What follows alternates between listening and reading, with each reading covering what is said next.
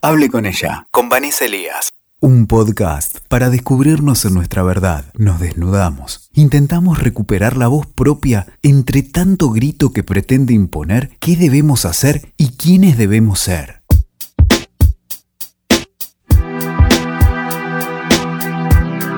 Hola, ¿cómo están? Soy Vanessa Elías y este es un nuevo episodio de Hable con ella. Bueno, como ya saben, la idea de este programa es hablar de los temas de la vida cotidiana, pero desde la perspectiva de género.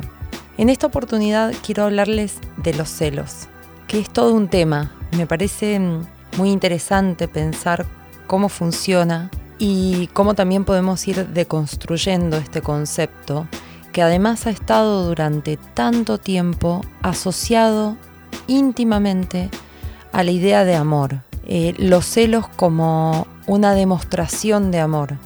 Mientras más celo a una persona, más amor siento por esa persona. Y bueno, yo creo que nada más equivocado. Pero bueno, para entender un poquito esto tendríamos que ir hacia atrás y pensar en cómo se introyecta la idea de pertenencia en lo vincular. Yo creo que tiene mucho que ver con la idea de propiedad privada, ¿no? Cuando algo es mío. Voy a hablar solo de la cultura occidental porque es la cultura que me parió y entonces es la cultura que puedo conocer en profundidad. Nuestra cultura occidental establece las relaciones en base a la propiedad privada al punto tal de que las personas son una pertenencia. De hecho, generalmente las madres y los padres decimos mi hija, mi hijo, como si realmente fuese una persona de mi propiedad. Esto, que tiene sus orígenes en una necesidad además, cuando dejamos de ser nómades y nos asentamos, la estirpe tuvo una necesidad, ¿no? Como la descendencia se transformó también en mano de obra, en una persona a quien heredarle. Eso que antes no era mío, que de cualquier manera igualmente tenía, ¿no? Si lo pensamos, ahí radica un poco esa ironía. Las mismas cosas que teníamos, de las que disfrutábamos, de las que gozábamos, en algún momento necesitamos apropiarlas, que sean nuestras.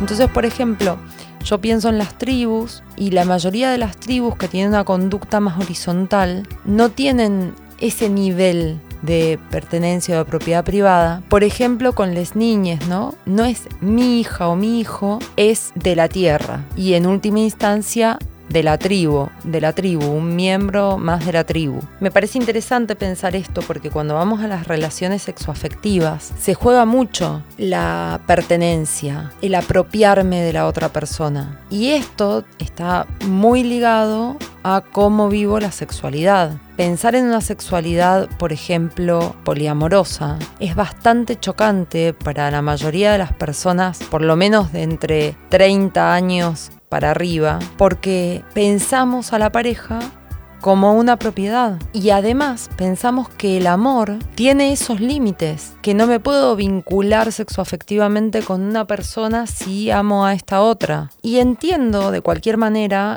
que sea un tema para debatir y para repensar, que no sea tan lineal y que no sea tan simple. Y no estoy diciendo que necesariamente tenemos que abrir la pareja, que sea un, un signo o un símbolo, un símbolo de evolución, porque de hecho en la práctica, en los hechos, muchas veces no lo es. Lo que sí creo que es muy importante es que trabajemos en deconstruir esa asociación de los celos al amor. El amor siempre es libre, aunque en un acuerdo responsable decidamos tener una pareja monogámica, por ejemplo. De cualquier manera, si ese es un acuerdo al que llegamos responsablemente, de cualquier manera el amor es libre. La otra persona no me pertenece, no tengo el derecho de decidir por esa persona, porque entonces vuelvo a establecer relaciones basadas en la posición de poder y los privilegios.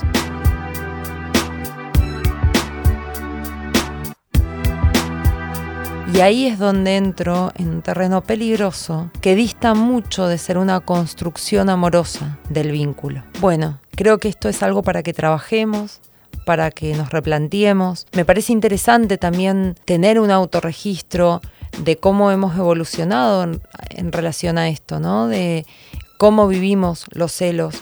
Creo que el primer paso para poder trabajar las cosas que necesitamos modificar es poder aceptar si nos atraviesan, si nos pasa, sin intentar justificarlo. No tengo que justificar que me pase esto. Es bastante visceral sentir celos, porque es algo que está introyectado desde hace mucho tiempo. Entonces pasa por un plano inconsciente. Reconocerlo ya es un gran paso y permitirme cuestionar qué me pasa, por qué me pasa, a qué lo tengo asociado, también me va a dar muchas herramientas para poder modificarlo, para poder ir deconstruyéndolo, para poder ir, trabajándolo. Tener un registro de qué cosas me dan celos, por ejemplo, también. Y sobre todo ser consciente de que no hay nada que la otra persona haga que genere que a mí me den celos.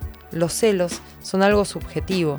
Si yo hago responsable, le echo la culpa a Leotre, entonces no tengo posibilidades verdaderas de modificar esto que me está atravesando y que me tiene tomada.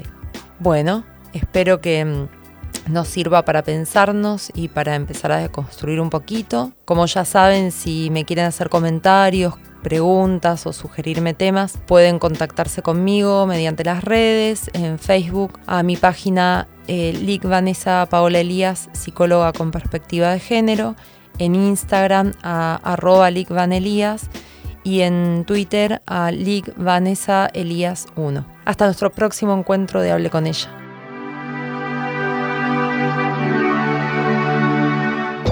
Escuchaste Hable con ella, con Vanessa Elías. WeToker. Sumamos las partes.